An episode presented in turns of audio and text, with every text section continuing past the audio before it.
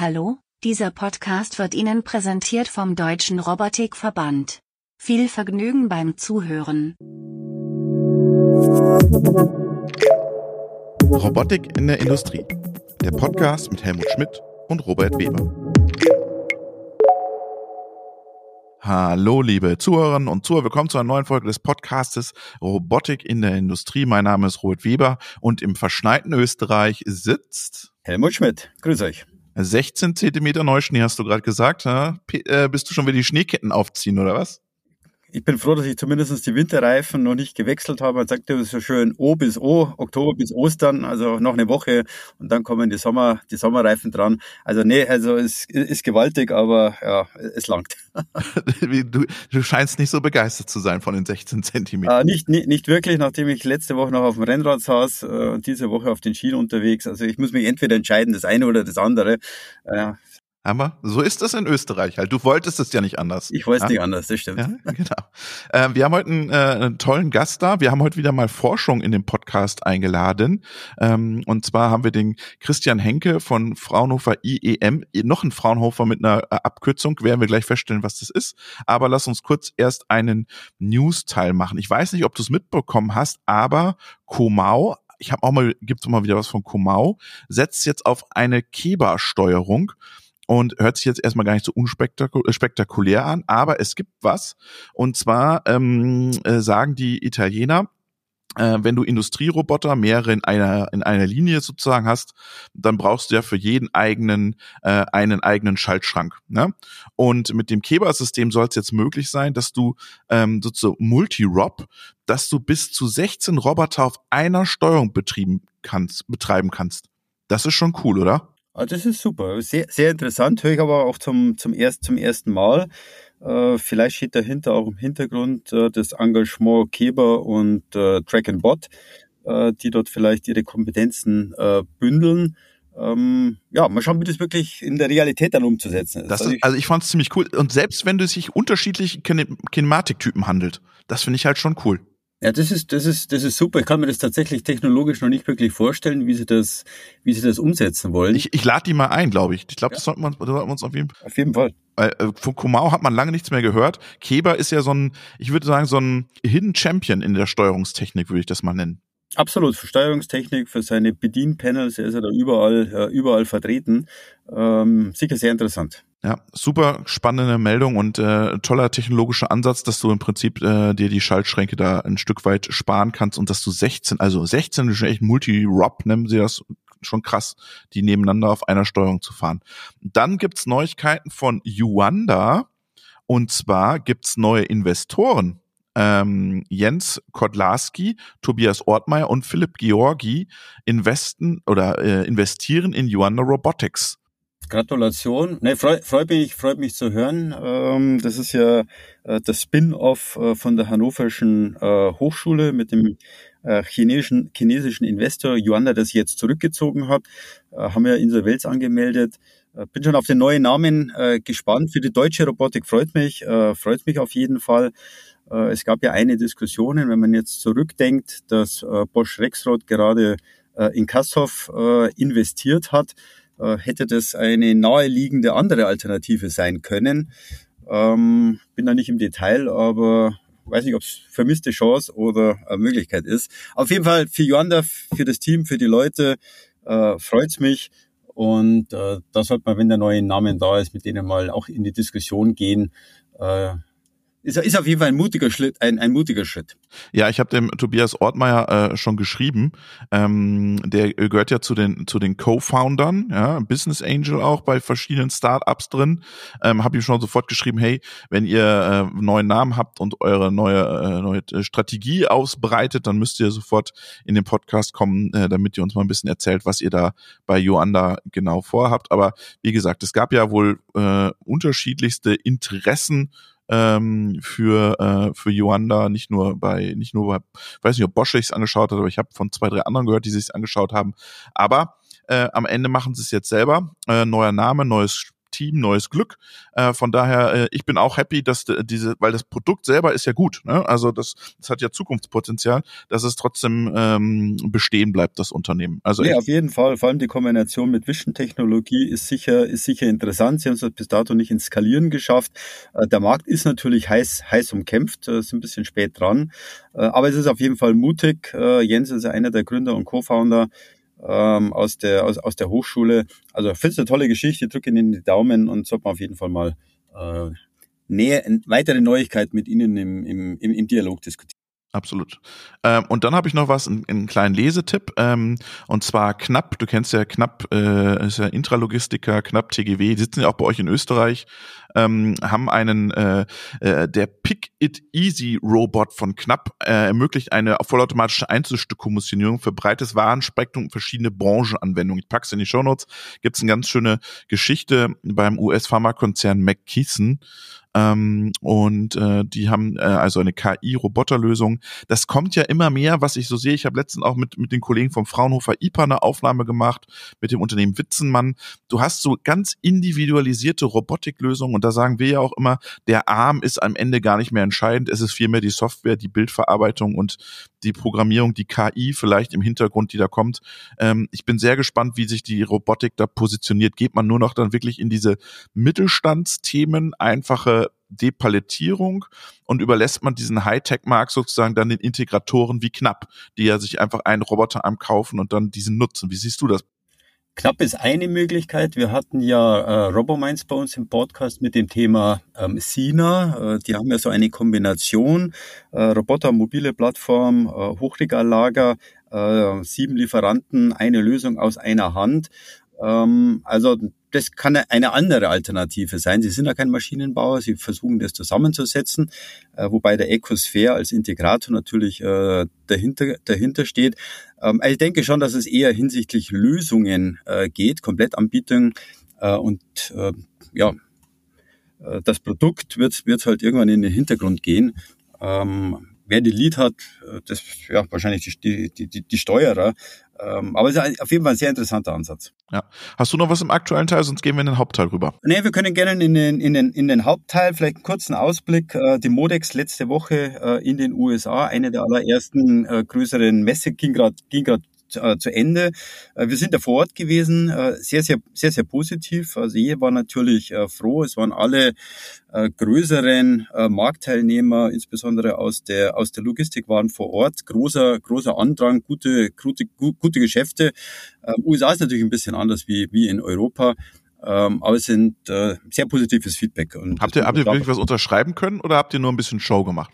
Äh, wir haben ein bisschen Show, wir haben ein bisschen Show gemacht dahingehend, dass wir unseren OCF, das neue Produkt, ähm, in USA erstmalig vorgestellt haben. Äh, hätte eigentlich äh, auf der Modex schon vor zwei Jahren stattfinden sollen, ähm, als Corona gestartet hat. Ähm, das ist unser großes Gabelfahrzeug und das ist natürlich für den USA-Markt prädestiniert.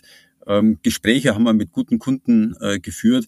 Ähm, aber die Abschlüsse folgen meistens natürlich nach der, nach der Messe, wenn man nachher tief typt. Aber gut, gutes Feedback, positive Stimmung. Und das ist eigentlich das, was ich sage, ähm, wird uns wahrscheinlich auch auf Automatica, äh, Logimat und den deutschen äh, Messen erwarten. Und deswegen ähm, gut, guter Start in die Saison. Ja, bist du, seid ihr Logimat und Automatica vor Ort? Äh, Logimat sind wir selber vor Ort, okay. äh, Automatiker nicht. Okay, okay. Automatiker ist auch nicht eure Zielpublikum, ne? Das muss man ganz ehrlich sagen, einfach. Ja, zum jetzigen Zeitpunkt noch nicht. Ich werde die, dieses Jahr äh, mir die Automatika anschauen. Durch die Verschiebungen äh, der letzten Jahre glaube ich, dass es eine hochinteressante Messe werden wird. Äh, und danach werde ich das nochmal evaluieren, ob das nicht womöglich auch für uns etwas ist. Ich meine, die mobilen Plattformen, mir und Konsorten sind natürlich da. Ähm, Fokus für uns ist äh, die, die Logimat. Also ich werde es mir mal anschauen äh, und dann äh, entscheiden für in zwei Jahren womöglich. Ja, ich glaube, ich glaube, du musst ja immer dahin gehen, wo sind deine Anwender am Ende und das sind eher auf der Logimat, ne? Absolut. Also Logemat ist natürlich priorisiert, das ist keine Frage. Ja, sehr schön. Dann lass uns doch in den Hauptteil mit dem Christian wechseln. Wir sagen schöne Grüße nach Ostwestfalen. Hallo Christian. Ja, hallo zusammen und äh, schöne Grüße zurück und herzlich willkommen mir. Äh, vielen Dank für die Einladung. Ja. Jetzt musst du uns erstmal am Anfang erklären, Fraunhofer IEM. Was ist das denn wieder für ein Fraunhofer? Ja, das mache ich gerne. Das ist natürlich bei Frauen immer nicht ganz so einfach mit den Abkürzungen. Das IEM steht in dem Fall für Institut für Entwurfstechnik Mechatronik. Ja, wir beschäftigen uns eben mit ganz vielfältigen Anwendungsbereichen, äh, vorwiegend eben auch mit der Entwurfstechnik. Das heißt, so modellbasierter Entwurf, Simulationstechnik, aber auch Digitalisierung ist ein großes Thema. So ganzheitlicher Systementwurf bis hin eben auch zu natürlich Themen wie KI und Big Data, die wir auch am Institut äh, behandeln. Aber so lange gibt's euer noch nicht, oder? Ist uns noch nicht so über den Weg gelaufen, das Institut? Genau, das ist ein relativ junges Institut, das gibt's jetzt seit elf Jahren und äh, ja, wir sind ansässig eben in Ostwestfalen-Lippe, in Paderborn genauer gesagt. Ja, und äh, beschäftigen uns, denke ich, mit einer ganzen Reihe sehr, sehr spannende Themen, Zukunftsthemen und äh, das Institut ist stetig am Wachsen. Apropos Zukunftsthemen und Paderborn, da muss ich noch kurz was einschieben. Ähm, wir machen jetzt mit den mit dem Laden äh, von Unchained Robotics äh, und der Helmut und ich machen jetzt immer einen Thekentalk, aber dazu äh, dann soweit viel mehr, wenn wir dann wirklich konkret was haben und den ersten Thekentalk da hinter uns haben. Wir werden äh, mit dem Laden da ein neues Format ausprobieren. So viel zum Thema Zukunft in Paderborn. Entschuldigung, Christian, dass ich dich jetzt unterbrochen habe, aber stell dich doch auch noch mal ganz kurz in zwei, drei Sätzen vor. Ja, ganz kurz zu mir. Ähm, ja, ich bin am äh, Fraunhofer IEM tätig, dort Abteilungsleiter äh, in der Abteilung Scientific Automation. Ja, und wir betreiben bei uns eben Automatisierungstechnik, Industrierobotik äh, bis hin eben auch zur Entwicklung von Sensorlösungen so Kernkompetenz kommt vorwiegend aus dem Bereich Regelungstechnik, ja, und äh, sind eben mit unterschiedlichsten Robotik-Anwendungen unterwegs, entwickeln dort, äh, wie es eben für Fraunhofer typisch ist, anwendungsorientiert, ähm, das eben mit konventionellen Robotern, mit Cobots, da geht es ja heute auch drum, auch die Kombination mit äh, FTS, also mit mobilen Plattformen, ist für uns ein sehr, sehr spannendes Themenfeld und äh, ja, wir sind ein enger Partner für den Mittelstand, für kleine mittelständische Unternehmen und ähm, das, äh, denke ich, ich, zeichnet uns auch aus. Jetzt mal Hand aufs Herz, kleine und mittelständische Unternehmen, ähm, kaufen die jetzt wirklich die Cobots? Weil ich, ich bin da immer skeptisch, dass das jetzt so wirklich durch die Decke geht. Wie ist das, wie siehst du das in eurer Region?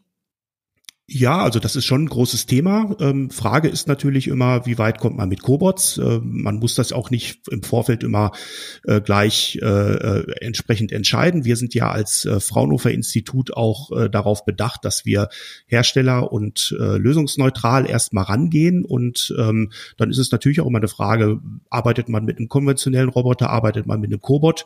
Ja, und wir haben in bestimmten Anwendungsbereichen eben auch schon einige Cobots ins Rennen geschickt jetzt im Mittelstand und und äh, ja, das, das muss man dann halt individuell bewerten.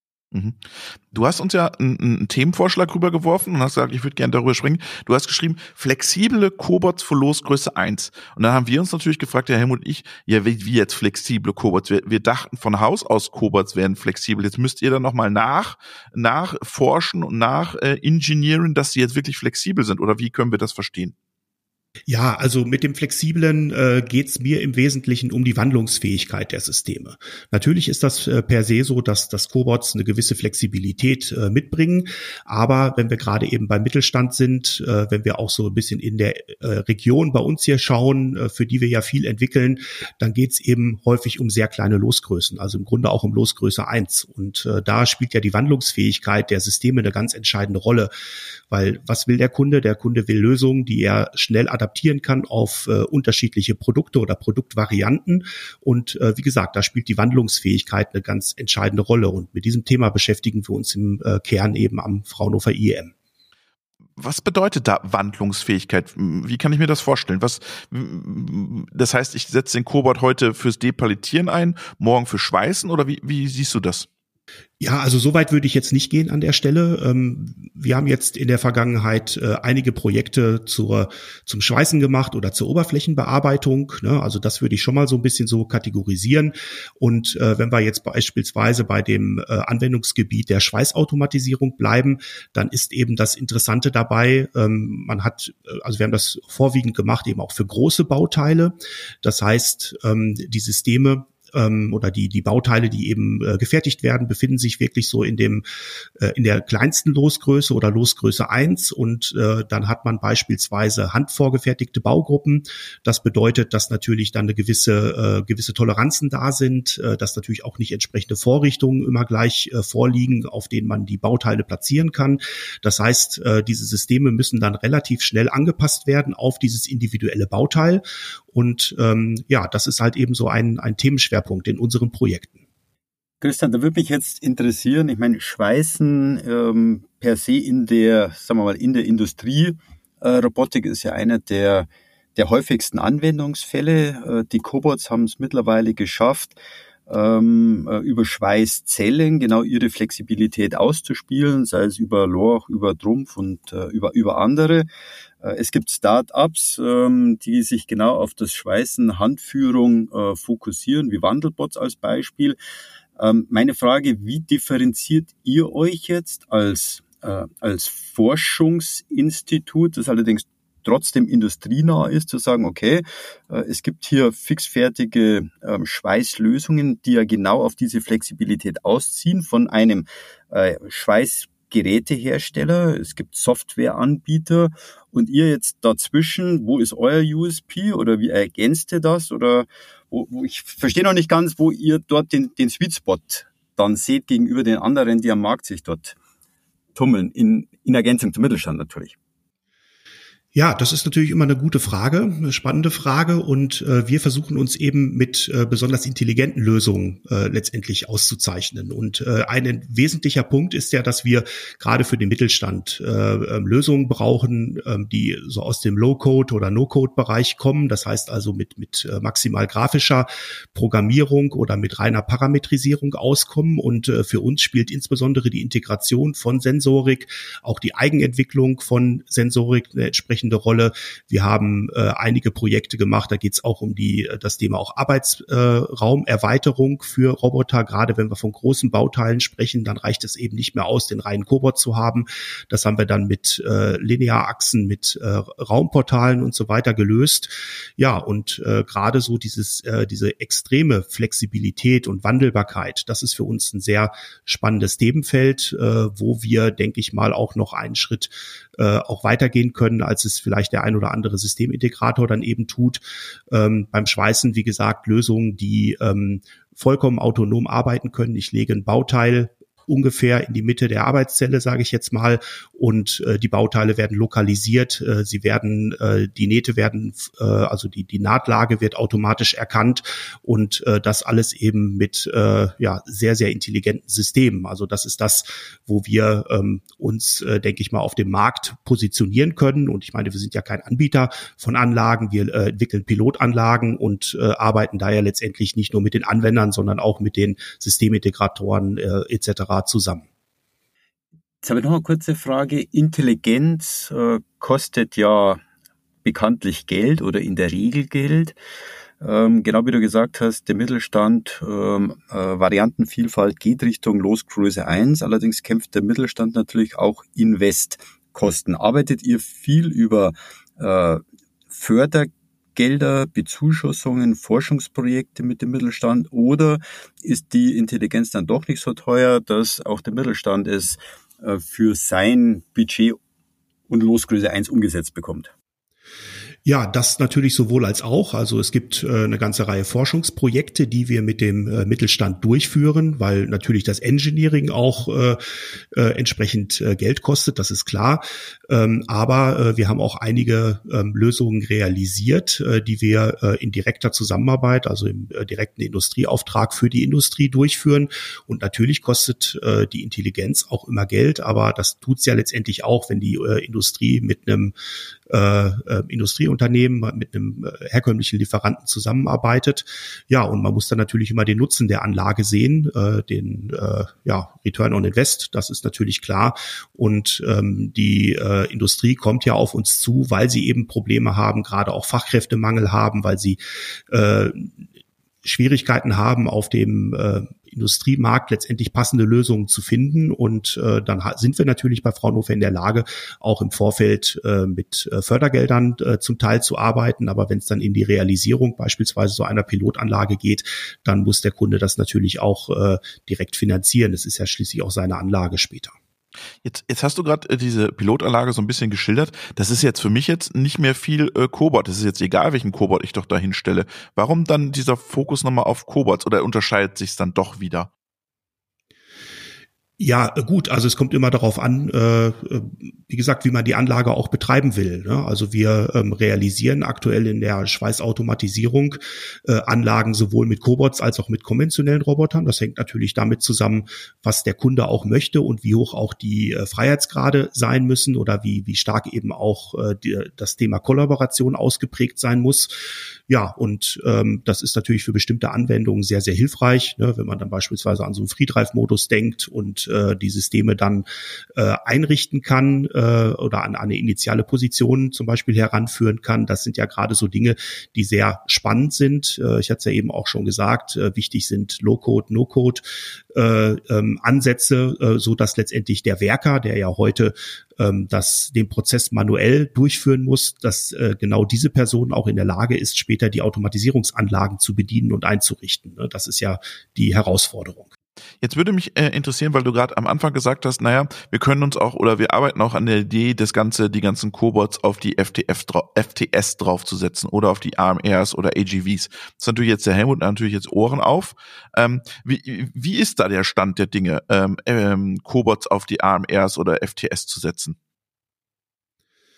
Ja, gut, das sind jetzt Anwendungen, die wir noch nicht äh, äh, ganz konkret in äh, ja, produktive Industrieanlagen überführt haben. Aber ähm, für uns, wie gesagt, ist es, äh, ähm, wenn wir aus der regelungstechnischen, steuerungstechnischen Seite das betrachten, ist es ja erstmal egal, äh, ob das ein, äh, eine Linearachse ist oder ein Raumportal ist. Äh, Im Grunde ist es einfach eine Bewegungsplattform. Natürlich ist das Thema Sicherheit äh, auch immer eine große Herausforderung und ähm, die äh, der entsprechende Nutzen kommt ja dadurch, dass ich dezentral arbeiten kann, ne? was äh, man eben bei größeren Bauteilen ähm, ja, was eben unsere Kunden häufig haben, äh, ein wichtiger Punkt ist. Ne? Das heißt also, die Bauteile äh, gehen nicht zur Maschine, sondern die Maschine muss zum Bauteil zur Bearbeitung kommen.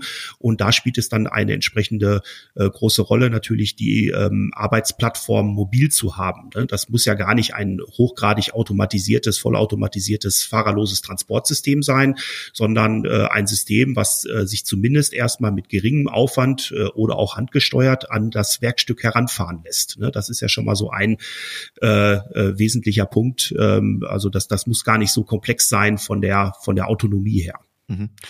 Helmut, ist das ein Thema für euch, äh, Cobots auf eure AMRs draufzusetzen? Ähm, bei uns zum jetzigen Zeitpunkt noch nicht, weil wir sind ja ein, äh, ein Gabelfahrzeug, ähm, spezialisiert auf, äh, auf Palettentransport. Äh, wenn ich mir allerdings das typische Pinpicking oder Themen aus einem Regal herausnehmen auf einem Unterflurfahrzeug, äh, dann ist es natürlich durchaus ein hochinteressantes, äh, hochinteressantes Thema.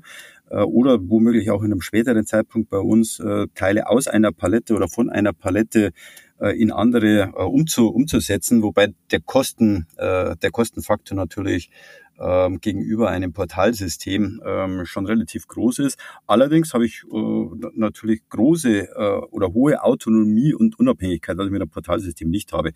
Ähm, also ich bin sicher, es geht äh, dort äh, dorthin und mehr und mehr bieten ja diese Kombinationen bereits an. Für uns als reines äh, Gabelfahrzeug ist jetzt noch ein bisschen weiter weg, aber für die typischen Unterflurfahrzeuge, glaube ich, ist das ein sehr interessanter Ansatz.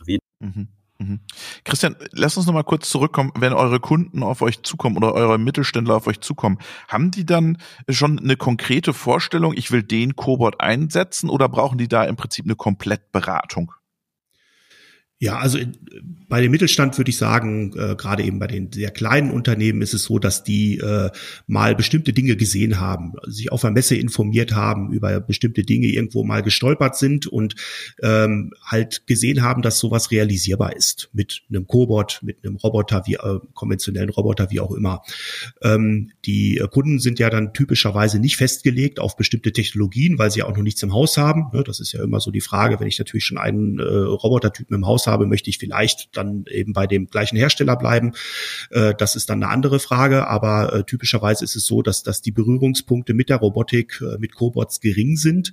Und äh, wie ich es ja eben schon gesagt habe, unser Ansatz ist ja letztendlich herstellerneutral, äh, lösungsneutral ranzugehen und den Kunden auch dahingehend optimal zu beraten für das, äh, was letztendlich bei ihm notwendig ist, äh, das auch nicht zu stark zu automatisieren. Das ist äh, im Mittelstand oder gerade bei den kleinen Unternehmen ja auch immer so eine Sache Das ist auch äh, in, bei unseren Anwendungen gar nicht äh, unbedingt der, der Anspruch, äh, eine Vollautomatisierung herbeizuführen, sondern arbeitsintensive ähm, Abläufe, die äh, ja viel äh, also die, die monoton sind, äh, die lange dauern, das letztendlich so gut zu automatisieren, dass gerade an den Stellen ähm, ja eine äh, natürlich schon autonome oder äh, teilautomatisierte Lösungen resultieren. Ähm, ja, und äh, das ist so ein bisschen natürlich auch die Abgrenzung, denke ich mal, zu anderen Lösungen, wo eben äh, die Vollautomatisierung oder ein sehr, sehr hoher Automatisierungsgrad im Fokus steht. Christian, ich würde vielleicht noch mal ganz kurz tatsächlich auf dieses, äh, auf die, auf die Schweißlösung äh, an für sich ähm, eingehen. Äh, denn Schweißen ist ja eigentlich ein, äh, eine Handwerkskunst. Es gibt tatsächlich immer schwieriger Schweißer zu finden. Deswegen genau die Automatisierung mit, äh, mit, mit Cobots oder mit Industrierobotern. Meine Frage, ähm, wie kann ich mir eure Adaption oder, oder eure Sensorlösungen in einem Schweißprozess jetzt tatsächlich vorstellen? Wie erkennt er das? Wie programmiert er das? Wobei du sagst No-Code oder Low-Code. Ähm, wie kann ich als Kunde sagen, ich habe eine Schweißlösung, ich muss nur drei oder vier Teile oder vielleicht auch nur eins machen? Ähm, wie ist jetzt die Sensorik tatsächlich zu verstehen? Wie geht ihr an das Thema ran und wo ist da euer USP? Ja, also ähm die Frage ist ja letztendlich immer, ähm, wie ich es ja eben schon gesagt habe, was ist die äh, was muss automatisiert werden, beziehungsweise welche Produkte liegen vor, wie sind die Produktvarianten. Und typischerweise ist es ja so, wenn ich äh, beispielsweise im Behälterbau bin, dann äh, habe ich ja bestimmte Grundoperationen, die immer äh, durchgeführt werden müssen. Da müssen Längsnähte gezogen werden, da müssen Rundnähte gezogen werden, da müssen vielleicht mal irgendwelche Stutzen aufgeschweißt werden, etc. Und äh, dafür entwickeln wir letztendlich Softwarefragmente, die äh, dann im Hintergrund natürlich ablaufen und ähm, der der Anwender letztendlich dafür sorgen muss, dass er äh, bestimmte Vorgaben macht, dass er natürlich äh, äh, bestimmte Parameter auch für den Prozess angibt. Du hattest es ja gerade gesagt, es sind äh, äh, es ist eine Handwerkskunst, äh, das setzt viel Know-how im Prozess eben auch voraus, was ja typischerweise unsere Kunden auch gerade mit reinbringen in das Projekt. Ja, und ähm, äh, letztendlich äh, soll das Ganze dann ja über ein entsprechendes Bedieninterface, äh, ähm, äh, über ein HMI wird das Ganze dann entsprechend parametrisiert, bestimmte Grundbefehle ausgewählt, die dann eben zu dieser Teilautomatisierung führen.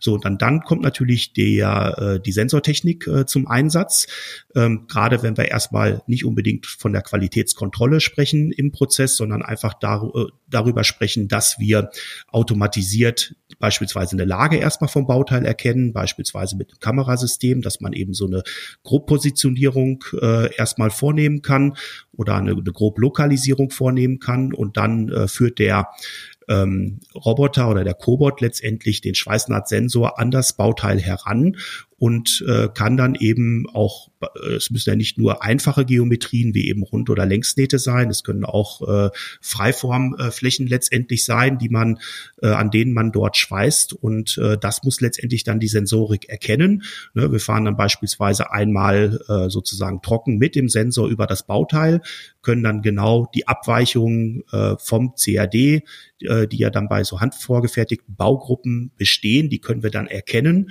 und äh, das System fährt dann letztendlich nachher dieses Bauteil ab und äh, der äh, Benutzer äh, ist also der, der Facharbeiter, der, der Schweißer letztendlich, der diese Anlage dann bedient und überwacht, ähm, guckt sich natürlich, beobachtet den Prozess. Äh, das muss er natürlich äh, nicht die ganze Zeit tun, aber gerade wenn der Prozess dann startet, weil man natürlich unterschiedliche Materialstärken hat, unterschiedliche Materialien vorliegen, auch Umgebungsbedingungen spielen natürlich eine entsprechende Rolle und äh, ja, und der äh, Facharbeiter, wie gesagt, ergänzt dann letztendlich äh, das System sozusagen, indem er vorwiegend natürlich den Prozess überwacht, indem er dem die, die ersten paar Zentimeter sich zumindest anguckt.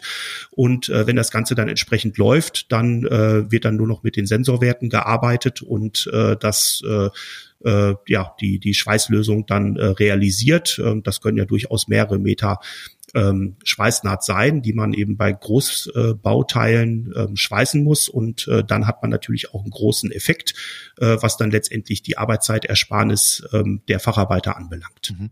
Frage beantwortet, Helmut? Absolut. Dankeschön. Ja. Ich habe noch, ich habe zum Abschluss noch mal eine Frage. Der Helmut und ich, wir, wir, wir sind ja immer, äh, jetzt haben wir ja dich, du bist ja unabhängig, du kannst ja frei von der Leber jetzt auch erzählen.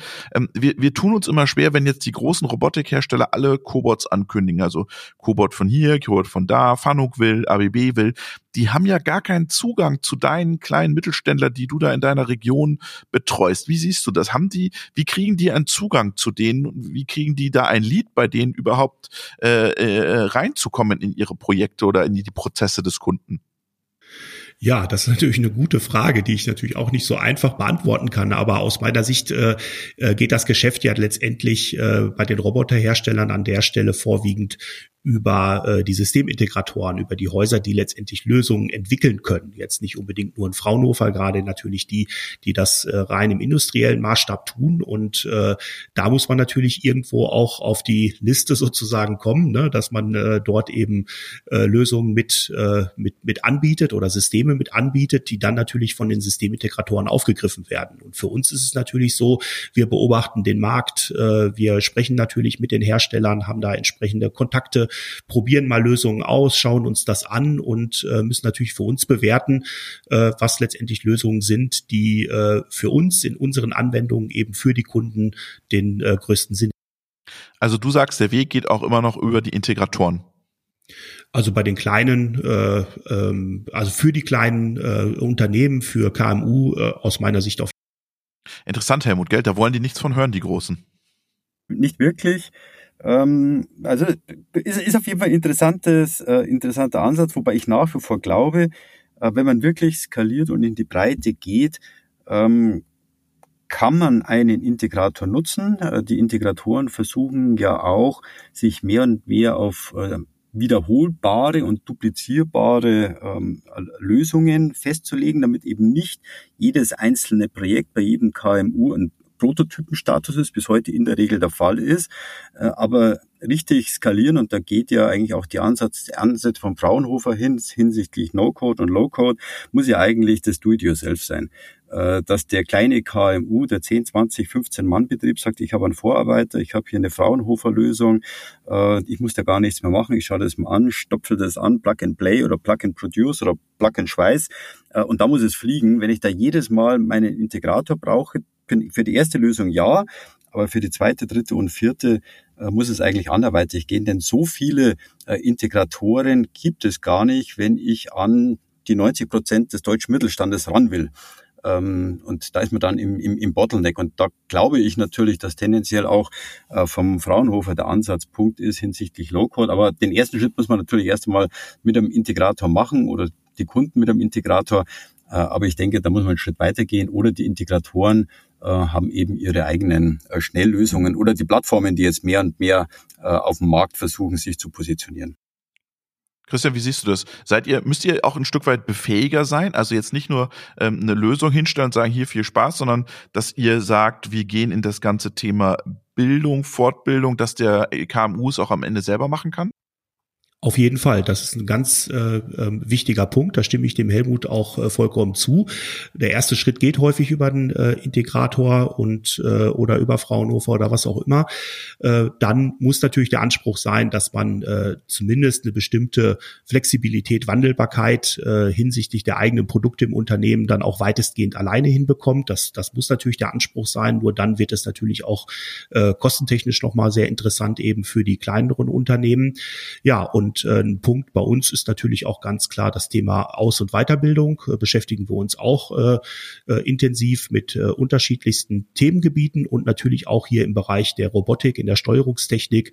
Und ähm, das gehört bei uns, bei unseren Lösungen natürlich auch mit dazu, dass wir an den Systemen entsprechend auch schulen und äh, die Möglichkeiten für unsere Kunden schaffen, dass sie letztendlich zumindest äh, in bestimmten Ausmaßen sozusagen ihre Anpassungen selber vornehmen können, beispielsweise wenn es eben um weitere Produktvarianten oder äh, ähnliche Produkte mit ähnlichen Anforderungen geht. Das sollte natürlich schon der Anspruch sein, dass man das dem Kunden auch äh, so übergeben kann das, heißt ja auch, wenn du dann Flexibilität hast oder diese flexiblen Cobots-Anlagen hast, dass du dann im Prinzip, dass sie einmal gelernt, immer wieder angewendet. Dass es wirklich dieser Ansatz ist, wenn sie es einmal bei euch in der Anwendung gelernt haben, dass sie es dann auf andere Systeme übertragen können. ja, zumindest wenn sie mit der Anlage, äh, die ja dann zur Verfügung steht, äh, ja, mit bestimmten, an bestimmten Produktvarianten oder so äh, das Ganze erweitern wollen oder das auf, auf andere Varianten ausdehnen wollen. Das ist natürlich unser Anspruch. Ob das immer so gelingt, ist natürlich eine andere Frage. Da muss man ja auch ehrlich sein. Aber äh, das ist das, was wir mit unseren Kunden auch so besprechen und was wir auch versuchen möglichst gut umzusetzen. Wie siehst du da die Bereitschaft von den Mittelständlern zu sagen, ja, das ist hier der Michael und der Michael kümmert sich jetzt bei uns um die Robotik, schult den mal. Ist da die Bereitschaft da, dass die Leute wirklich Leute abstellen und sagen, die kümmern sich jetzt um die, unsere Robotik?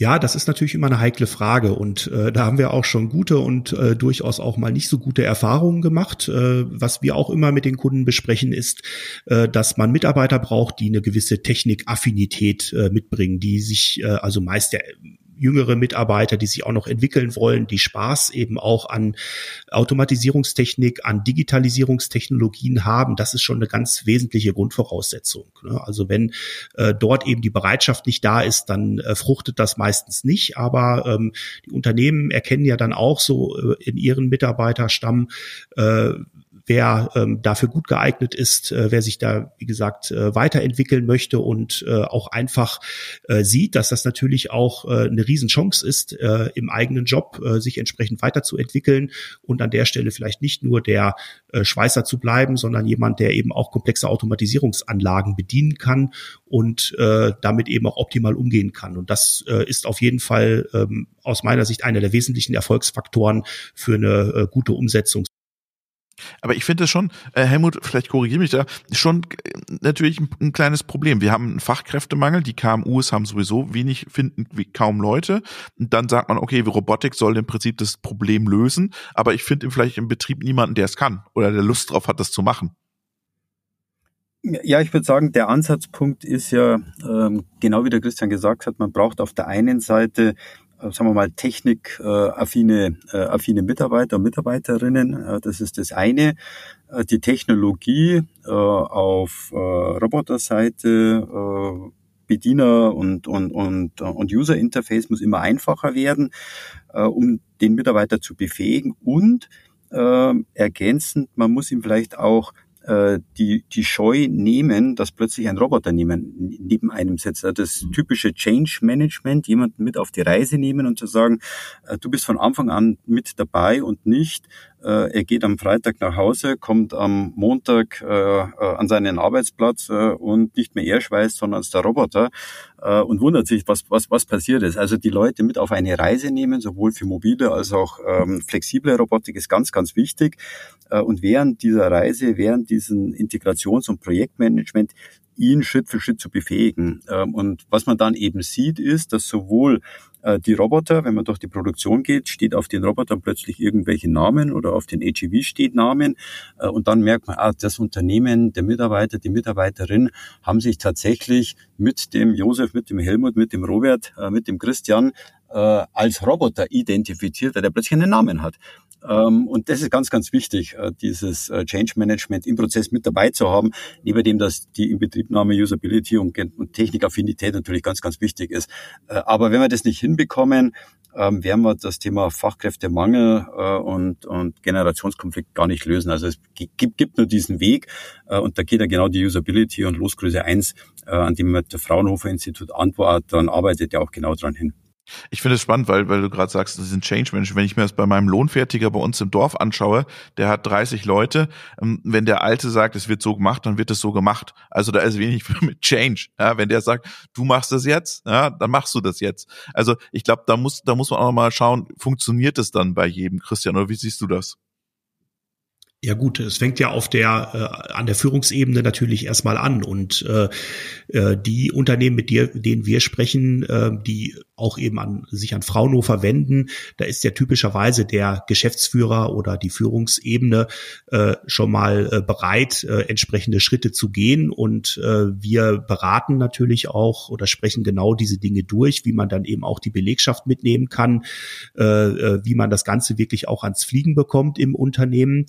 Ja, und äh, ähm, wie ich es ja eben schon gesagt habe, man braucht die passenden Mitarbeiter und äh, das Ganze muss natürlich durch die Führungsebene ganz massiv getragen werden, äh, weil da muss man äh, ja auch äh, ehrlich bleiben, äh, gerade so die initialen Aufwände nicht ganz gering sind, um sowas dann ans Laufen zu bekommen, um diese Flexibilität und äh, den Nutzen wirklich dieser Lösungen ähm, zu erzielen. Das setzt eben voraus, dass man gerade am Anfang natürlich auch ein bisschen längeren Atem hat, ne, dass man auch das ein oder andere Problem, äh, äh, auf das wird man ja stoßen, das muss man beseitigen können und ähm, äh, eine Begeisterung für neue Technologien, für solche Automatisierungslösungen, das muss natürlich von oben kommen, aber natürlich auch von der Basis getragen werden, das ist ganz klar.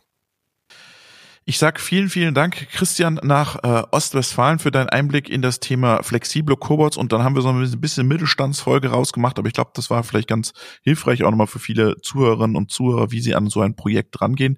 Schöne Grüße nach Ostwestfalen und schöne Grüße nach Österreich zum Helmut. Christian, habe ich gefreut und auch Robert, herzlichen Dank und guten Start in die Woche.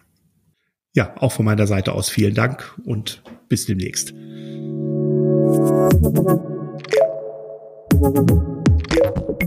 Thank